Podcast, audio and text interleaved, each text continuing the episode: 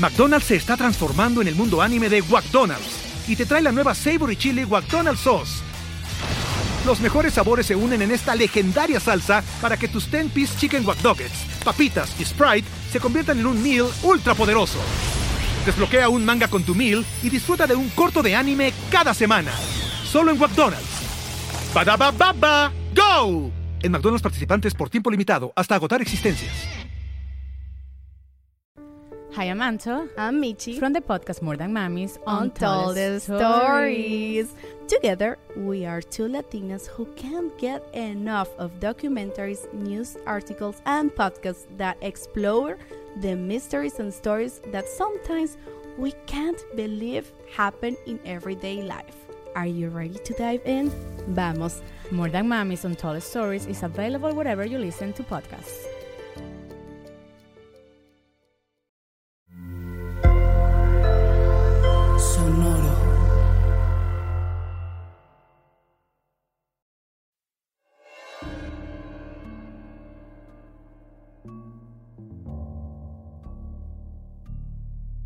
¿Alguna vez has sentido que todas las cosas malas te pasan a ti? Como si una nube negra te siguiera a todos lados. Si no eres tú, seguro conoces a alguien que parece tener el monopolio de toda la desgracia del mundo. Y si todavía no has conocido a alguien así, pues heme aquí, mucho gusto. Si vieras la película de mi vida, pensarías, no mames, neta, ¿Todo eso le puede pasar a alguien? Y bueno, la verdad es que en mi vida me he enfrentado a la muerte una vez. Esta mujer iba a morir. Y en mi mente no hubo duda. Otra vez. Y como que al principio no teníamos ni idea de qué esperar. Entonces era como, ¿cómo? O sea, ¿se, ¿se va a morir? ¿Mi hermana? Y otra vez me dio tiempo perfecto en el aire de pensar que mi vida ya había llegado hasta ahí, creí que moría.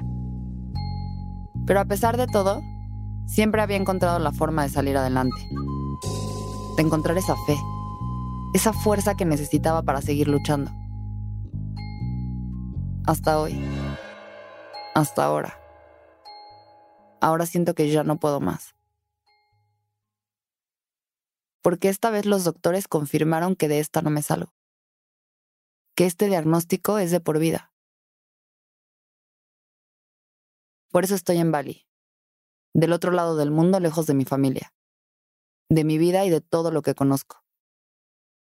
Llegué hasta aquí para sanar y no me voy a dar la vuelta.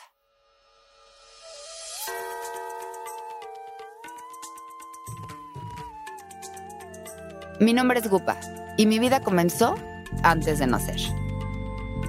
Digamos que mi vida puede describirse con tres conceptos. Familia, hospitales y mi lucha por sobrevivirlos.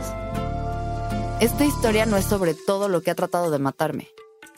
Es la historia de todas las veces que me decido por la vida. Mi nombre es Gupa, episodio 1, con miedo a vivir. Bueno, Empecemos por el principio. No me llamo Gupa, aunque todo el mundo me dice así. Me llamo Guadalupe Ledesma. Y cuando digo que mi vida comenzó antes de nacer, es porque hasta la historia de mi nombre está salada. Nací en Querétaro, México, en 1989. Si tuviera que explicarle mi Querétaro a alguien que vive del otro lado del mundo, Diría que es una ciudad chiquita que quiere ser enorme. Una familia que quiere ser un mundo.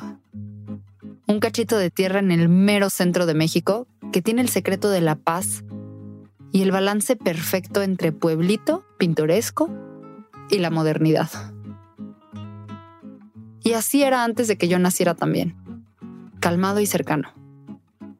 Y justo ahí empieza mi historia, antes de que yo naciera.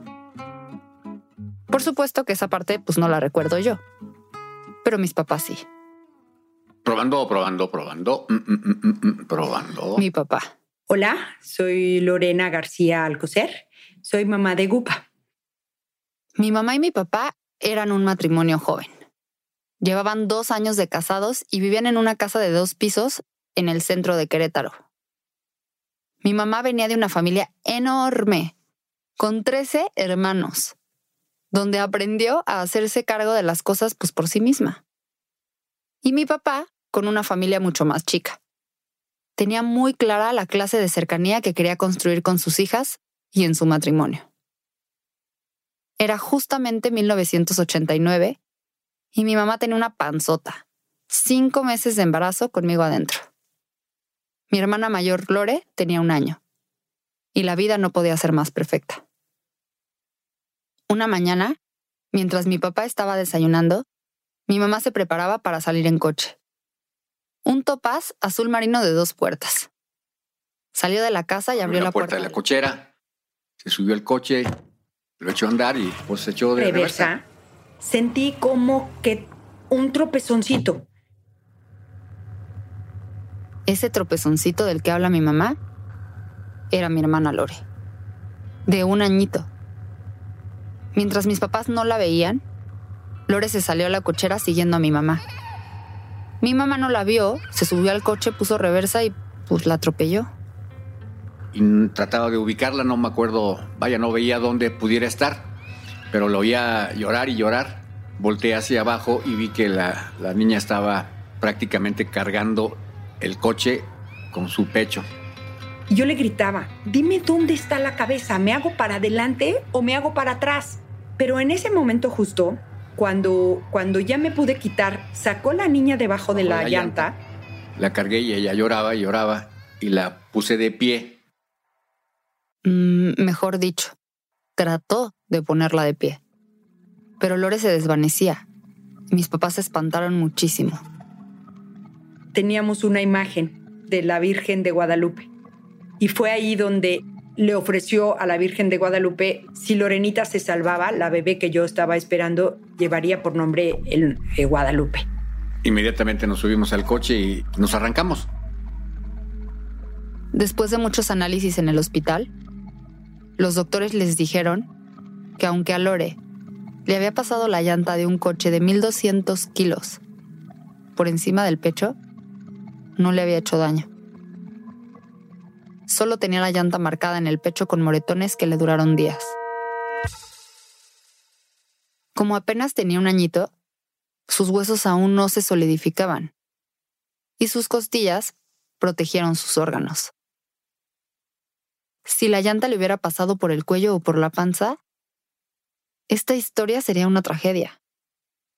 Pero al ser justo sobre su pecho, con sus huesitos blandos de bebé, Pudo salir en dos días sin ninguna complicación del hospital. y yo, en la panza de mi mamá, sin saber que todo había salido bien, me espanté. Es que eso de jugar de cerca con la muerte empezó aquí, y yo todavía no nacía. Fue tal la angustia que vivimos que cuando visité al, al ginecólogo, me dijo, oye, algo pasó, tuvo que haber pasado algo. El bebé no creció este mes. Es como si desde entonces vivir me pareciera peligroso. Algo me hace pensar que mi yo de cinco meses se estaba debatiendo si nacer o no nacer. Pero como ya me habían ofrecido a cambio de la vida de Lore, pues no me quedó de otra. Por eso, cuando nació esta niña, que le decimos Gupa, la bautizamos con el nombre de Guadalupe. Guadalupe. Muchos años no entendí por qué mi papá no ofreció algo que lo involucrara a él. Pero la verdad, creo que ese ofrecimiento ha sido parte de mis motivaciones en la vida. Y ha alimentado los lazos que tengo con mi hermana. Mm, Cuando yo era chiquita era como, una extensión de mí. Ni siquiera creo que de chiquita tuviera bien delimitada la línea de dónde estaba yo y dónde empezabas tú. Esa es Lore, mi hermana mayor. Y no exagera con lo que dice. Lore era mi otro yo. Crecer en este Querétaro acogedor y familiar, para mí significó dos cosas. Estar siempre rodeada de amor y de fe. Mi yaya, la mamá de mi papá, Me enseñó cómo se sentía ser amada y especial. Una familia tan grande como la de mi mamá me permitió tener muchísimos primos amigos, aunque yo fuera una niña muy miedosa en la escuela. De ahí vino el amor. ¿La fe? La fe la encontré en la peregrinación al Tepeyac. Mi nombre Guadalupe tiene más significado en mi familia que solo la vida de Lore y la mía. También representa la fe de mi mamá y de todas sus hermanas y todos sus hermanos, que nos llevaban una vez al año en peregrinación desde Querétaro hasta la Ciudad de México para visitar a la Virgen de Guadalupe en la Basílica. Eran ocho días de trayecto caminando, donde el cansancio se diluía con risas y todo se sentía en orden. Todo estaba bien en la Pere, como le decimos. Que desde muy chiquita que la llevé a la peregrinación, pero muy chiquitita, era despertarnos muy temprano, porque te despiertas a las 3 de la mañana, despertar 3 a.m., marcha 4 a.m. Entonces eran 12, 14, 16 horas de estar expuestas al sol. Ese fue mi primer acercamiento a la espiritualidad. Ahí tracé una línea directa entre tener fe y crear un espacio para encontrarnos como familia. Para mí, ese espacio tan sagrado era para abrazar a mi mamá. No importaba si yo tenía 5, 10, 12 o 15 años. La Pere se sentía igual. Como un abrazo de mi mamá de ocho días seguidos. Fíjate que hay la figura que me representa ese caminar con Gupa, coger su manita gordita e ir caminando juntas, no era la conversación, era todo lo que se transmitía de estar caminando madre e hija por largas jornadas cogidas de la mano. Es como un símbolo que para mí representa el vínculo tan fuerte que hay con ella. Y nunca pienso soltarla. Es más, cuando físicamente no esté, dejaré una foto para que su manita gorda siempre esté tomada de mi mano. Para mí, eso era la fe. Crear desde el amor. Construirme una armadura de cosas bonitas. Sentirme protegida y acompañada. Pero no todo era luz. Muchas de las veces esa fe estaba ahí para afrontar los hospitales que han rondado a mi familia desde siempre. Y aunque a los cinco meses de embarazo, en la panza de mi mamá, tuve mi primera experiencia en una de estas emergencias, fue a mis siete años cuando empezó mi propia historia con los hospitales. Un día, en una reunión enorme con toda la familia, era en el 96, fuimos a, a comer a los 50 años de Roberto, mi hermano pues de repente nos ponemos a jugar juegos, ya sabes, de niños, estábamos jugando a los viejitos. María, mi prima.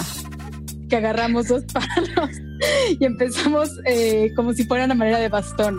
Y entonces, de repente, te subió como un bicho. Me dijo, Gupa, tienes como un bicho en el cuello. Y me acuerdo que pum, te picó. No llegó María y me dijo, oye, tía, es que a Gupa le picó un animal. Ay, mijita, yo con, lo único que quería era como descansar y no quería tragedias. ¿Cómo está? es que, ¿sabes qué, tía? Sí se siente muy mal. Y la verdad es que yo no me acuerdo mucho. Pero lo que sí recuerdo es que me sentía muy mal y que lloraba y me reía al mismo tiempo. Era claro que no podía quedarme en la fiesta. Estaba empeorando. Pero mi papá ya había bebido mucho y pues ya no podía manejar. Él se quedó y un amigo de la familia nos llevó a mi mamá y a mí a la casa. Y me acuerdo en el camino que empezaste como a alucinar, a vomitar, pero lo que más me llamaba la atención eran los ojos desorbitados que tenías, como de envenenamiento, como de poseída. Trataba de someterte para que no convulsionaras y no pegaras brincos de la cama y no podías someterte. O sea, estabas totalmente convulsionando de una manera muy agresiva, muy, muy agresiva. Me puse muy mal, muy rápido y tuvieron que llevarme al hospital. Nunca supimos qué me picó exactamente. Pero como fue en el cuello, muy cerca de la yugular, El veneno se dispersó por todo mi cuerpo en tiempo récord. No fue un milagro que la contara. Quienes me llevaron al hospital fueron mis tíos. Mi mamá tenía que quedarse con Patty, mi hermana más chica que era recién nacida. Y mi papá...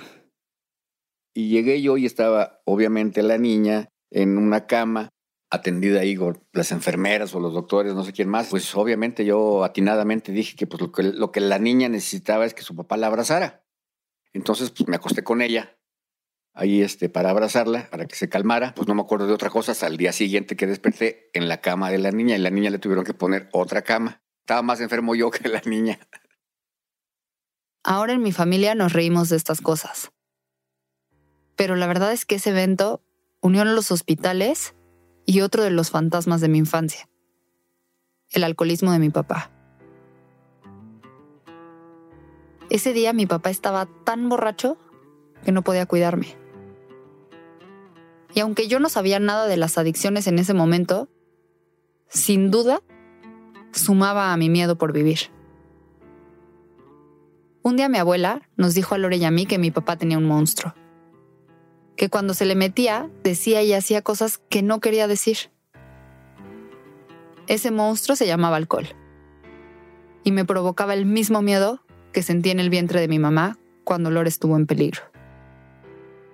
Una vez que yo me quedé tomando, no sé si dos días en la cantina o no sé cómo estuvo, pero, pero al final de cuentas ese, ese día, para amanecer el domingo, no me quedé en mi casa bueno, cuando llegué ya tenía las maletas mías preparadas para que me fuera yo a, la clínica o me fuera de la casa. Pues obviamente escogí mejor irme a la clínica. Yo creo que era un dolor demasiado profundo el estar conviviendo con un par de niñas de esa edad y las otras dos chiquitas que no estaban conscientes y con un problema de ese tamaño, ¿no? Terminé las cinco semanas de terapia, pues que que tiene que tomar uno en esta clínica para las adicciones. Y afortunadamente han pasado ya 20 años de que sucedió esto y también afortunadamente no he tenido la necesidad de volver a tomar una copa.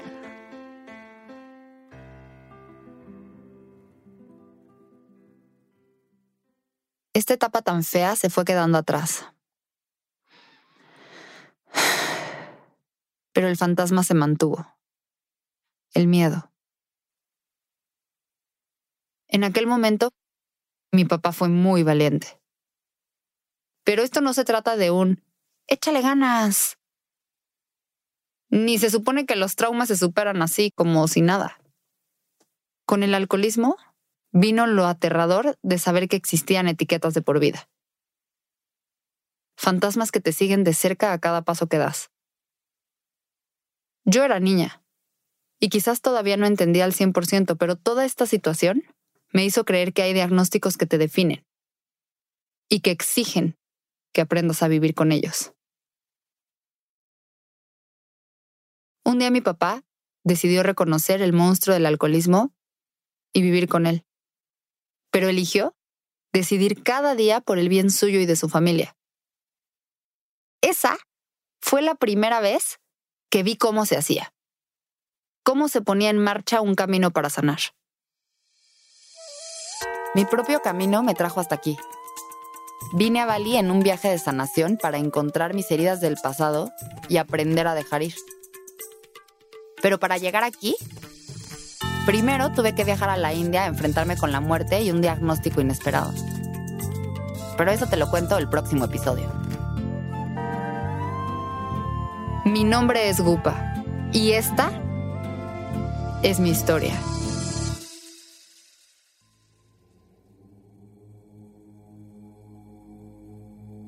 Es una serie de Sonoro producida por Carmen Graterol y Fernanda Estrada. Editada por Jasmine Romero. Música original de Sebastián León. Los ingenieros fueron Daniel Padilla y Manuel Parra. La producción ejecutiva es de Camila Victoriano, Jasmine Romero, Jerónimo Ávila y Josh Weinstein.